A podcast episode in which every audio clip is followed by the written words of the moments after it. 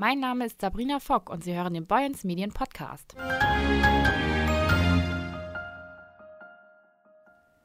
Heute zu Gast bei uns ist Heiko Kroll, langjähriger Plattdeutsch-Kolumnist bei uns hier im Haus. Außerdem ist er Buchautor, Hochzeits- und Trauredner und hält Lesungen. Also platt. Moin Heiko, schön, dass du da bist. Moin Moin, ja, vielen Dank. Seit 2011 schreibst du für Boyens Medien die Kolumne De Döschkassen. Womit hat das alles angefangen?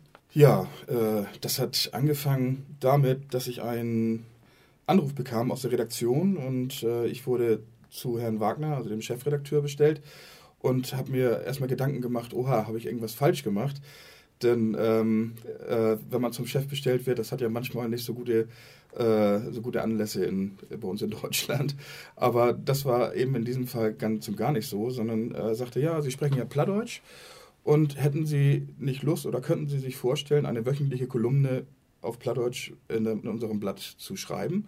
Und da habe ich dann ähm, gleich gesagt, ja, auf jeden Fall.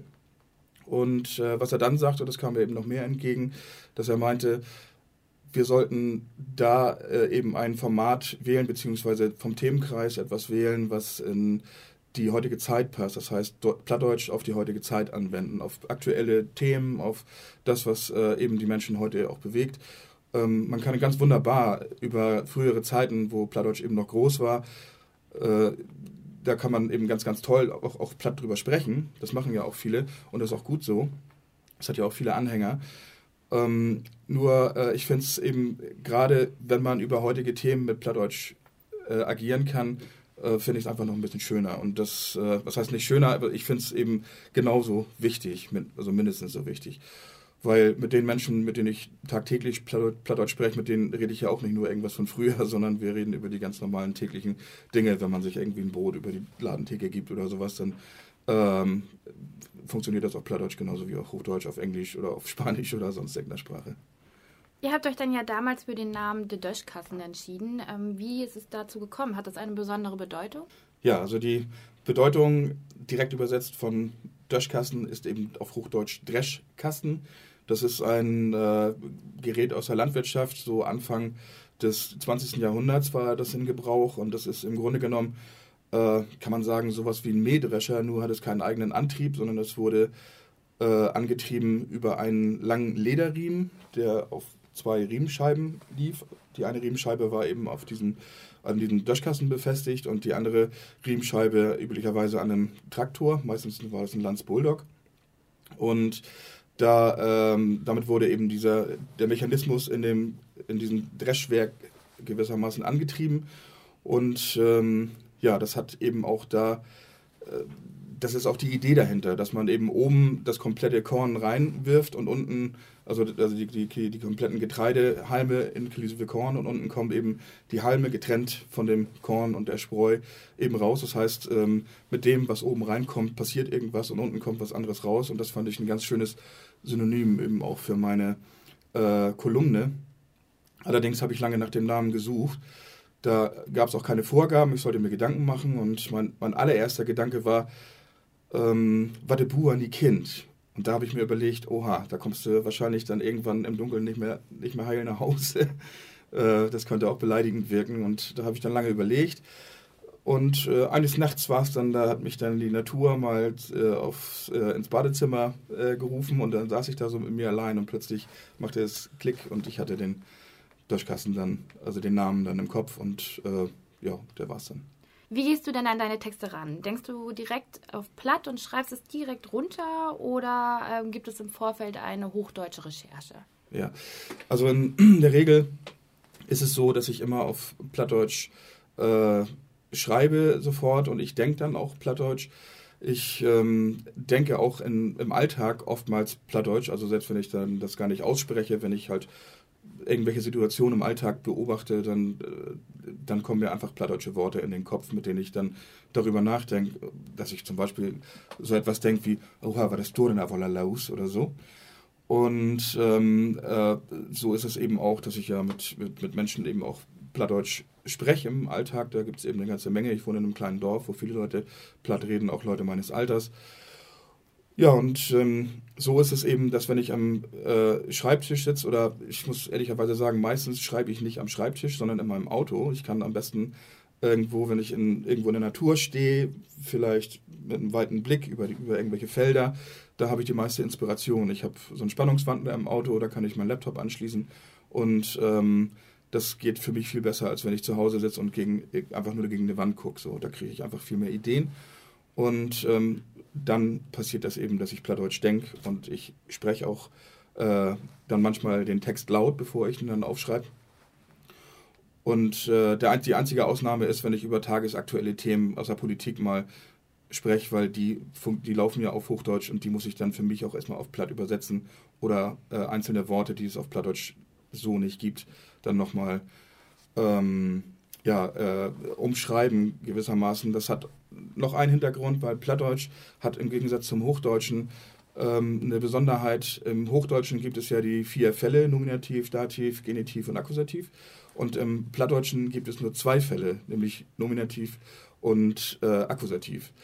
Ähm, das heißt, da gibt es kein dem und auch kein des. Und ganz, diese ganzen Dinge, die man im Hochdeutschen so ganz einfach wegspricht, muss man auf Plattdeutsch dann wirklich übersetzen. Das ist, eigentlich ist es einfacher, aber um es dann zu übersetzen auf Plattdeutsch, das ist doch ein bisschen komplizierter. Ja, du schreibst ja nicht nur, sondern du bist auch als freier Redner und neuerdings auch im Radio beim NDR zu hören. Und nun startet zusätzlich noch dein eigener Podcast. Welche Unterschiede ergeben sich denn da bei den verschiedenen Formaten? Ja, ähm, der größte Unterschied natürlich ist immer da zu sehen, wo man entweder einem Mikrofon gegenüber sitzt, beziehungsweise man äh, zu Hörern spricht, die einen nicht sehen können, oder vor Publikum spricht, die auch die eigene Mimik und die Gestik sehen kann. Denn mit Mimik und Gestik kann man eine ganze Menge transportieren. Man kann da auch ohne Worte agieren manchmal. Das heißt, ähm, wenn äh, man irgendeinen merkwürdigen Satz gesagt hat und guckt das Publikum dann fragend an, dann gibt es einen Lacher. Aber diesen Blick, den kann man im Radio oder auf dem Podcast eben nicht sehen. Das funktioniert nicht. Und deswegen muss man, äh, was die Sprache angeht, zum einen sehr präzise sein, wenn man nicht äh, wenn man, es sei denn, man möchte, man möchte gerade unpräzise Dinge auch rüberbringen, damit die, äh, damit man eben merkt, so da sind bestimmte Situationen gemeint. Ähm, äh, fällt mir jetzt im Moment kein Beispiel ein, aber äh, das, das, das, ist so, das ist so der eine Unterschied. Und der nächste Unterschied ist im Radio habe ich auch eine ganze Weile mit dem äh, zuständigen Redakteur, Lawrence Lorenzen heißt er, da habe ich eine ganze Weile üben müssen. Das heißt, ich habe ihm Aufnahmen zugeschickt, die hat er dann kommentiert. Wir haben dann stundenlang am Telefon darüber gesprochen, ähm, wie man es machen kann und äh, was da eben noch mehr drin steckt, äh, weil die Worte allein reichen da einfach nicht aus, sondern die, die Modulation der Stimme und die Pausen, äh, insbesondere die Pausen bringen sehr viel mehr als das gesprochene Wort in manchen Fällen. Ähm, da musste ich eine ganze Zeit üben und auch neu sprechen lernen, tatsächlich. Gibt es denn einen direkten Unterschied zwischen Podcast und Radio für dich? Ja, den gibt es auf jeden Fall. Also beim Radio ist es so, dass ich da äh, auch noch mal ganz neu lernen musste, diese Texte zu schreiben. Denn äh, ich kann nicht einfach irgendwelche alten Texte von mir nehmen und die da dann praktisch äh, so, wie sie sind, einfügen. Das äh, liegt daran, dass dieser, dass die Sendung Hör und Beten Tau da sind die Beiträge auf eine Minute und 30 Sekunden begrenzt. Das hat programmtechnische Gründe, ist so. Und ähm, die äh, Kolumnen, wenn ich die im, in der Zeitung geschrieben äh, sehe und die dann ablese in der Geschwindigkeit, in der ich es tue, dann liege ich immer zwischen zwei Minuten und zwei Minuten 30. Das heißt, es wäre viel zu lang. Das heißt, ich, diese Texte müsste ich eben so weit kürzen, dass das mit der Zeit hinhaut, aber dann ist der ist der Inhalt verloren gegangen. Das bedeutet, fürs Radio muss ich die Geschichten praktisch neu schreiben. Da wird es auch einige Geschichten geben, die es eben nur im Radio gibt und andere Geschichten, äh, die es eben nur an der Zeitung gibt. Also da wird es eben kaum Schnittpunkte geben. Nur ich freue mich eben insbesondere darauf, den Podcast für die äh, Zeitungstitel von Boyens Medien zu machen, weil da kann ich eben den kompletten Text dann benutzen und kann auch mir so viel Zeit lassen, wie ich es möchte und damit tue ich, glaube ich, auch dem Leser wohl einen Gefallen, weil manche Leser, die quälen sich ja dann doch ein bisschen dadurch, ist mir öfter schon gesagt worden. Äh, auch Leute, die, manche Leute, manche Leute, die sagen, ich bin aber ein anderes Plattdeutsch geschrieben gewohnt. Manche Leute sagen, ich kann gar kein Plattdeutsch, aber lese das trotzdem, weil ich die Geschichten oder die Themen witzig finde oder interessant finde, wie auch immer. Und ähm, ich denke, die werden wohl auch am meisten davon profitieren letzten Endes, dass sie dann ähm, das zum einen lesen können oder man kann dann ja auch sich die Zeitung äh, vor die Nase halten und kann dann praktisch mitlesen, was ich geschrieben habe. So. Und das ähm, finde ich, glaube ich, eine ganz, ganz spannende Geschichte. Und für mich ist es ein Riesengewinn, weil ich dadurch dann einfach auch nochmal ähm, mehr mitteilen kann, was ich mir eigentlich bei der Geschichte gedacht habe. Weil die Stimme, die jeder im Kopf hat, die ist ja ganz anders und auch die Betonung ist anders. Und da freue ich mich eben ganz besonders drauf. Nächsten Freitag geht es ja los. Vielleicht kannst du unseren Hörern schon mal einen kleinen Vorgeschmack geben. Ja, äh, es ist so, dass ich meistens am Donnerstagmorgen die Kolumne für den Freitag schreibe, manchmal auch am äh, Mittwochabend oder so. Ähm, äh, vor allen Dingen dann, wenn ich äh, irgendwelche aktuellen Themen mir gerade äh, vorgenommen habe, weil es ändert sich ja immer schnell was und äh, das ist natürlich ungünstig, wenn ähm, am, am, Freitag in der Zeitung irgendwas steht, was am Donnerstag schon nicht mehr wahr, wahr gewesen ist. Und von daher habe ich eben nichts dabei, äh, was ich jetzt schon fertig hätte. Ich habe zwar eine Idee für Freitag, aber die äh, kann sich eben noch ändern. Und deswegen habe ich was mitgebracht. Das ist mein zweiter Döschkassen, den ich überhaupt geschrieben habe, aus dem April 2011. Allerletzt wollte ich mir nie das Kabel für mein Puschenkino kaufen. Ich den af nun Elektroloden. Bin extra nie not graude Kaupus hinwehen, weil ich dach hef, kunst ja auch mal de Lütten Högers unterstützen. Dann stund ich für den Tresen, ob der Anna sieht, stunde Verkäuper, der just dabei war ja. Ich hef ein paar Mal lies Hoss, kun ja wen, dat ich noch nicht spitz kriegen ha, dat ich dor war ja. Oh, was der Durst, der Haar, der rau weg. Darum hab ich mir ein beten in Loden im Kicken, wo ja nie schabi wehen. Ich ha a nicht mehr dumme Regen, dat er überhaupt noch mag, wat ich dor bin, als er mich fragen dei, wat er denn für mich tun kann. Ich wohl just nur mein Kabel frugen, du bimmelt der Telefon.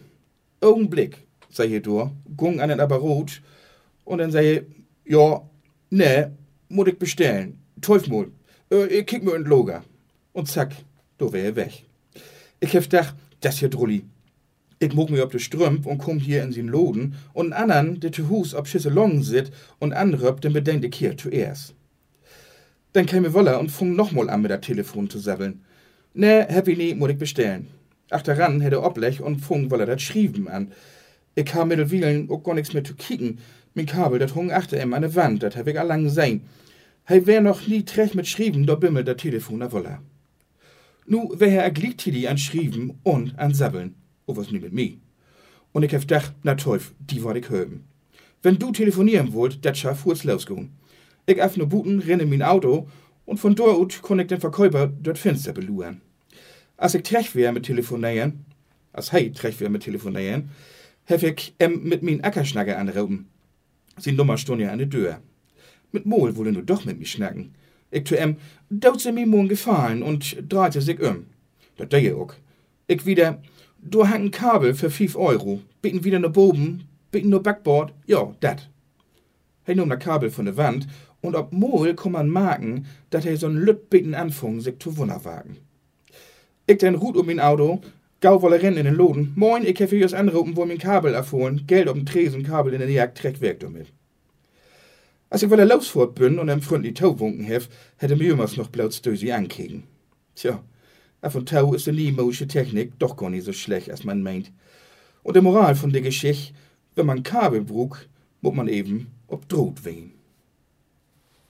Ja, klasse. Vielen Dank, Heiko. Ja. Da freuen wir uns in Zukunft nicht nur von dir zu lesen, sondern auch von dir zu hören. Ja, Dankeschön. Vielen Dank fürs Gespräch und ich freue mich auch auf die neue Herausforderung.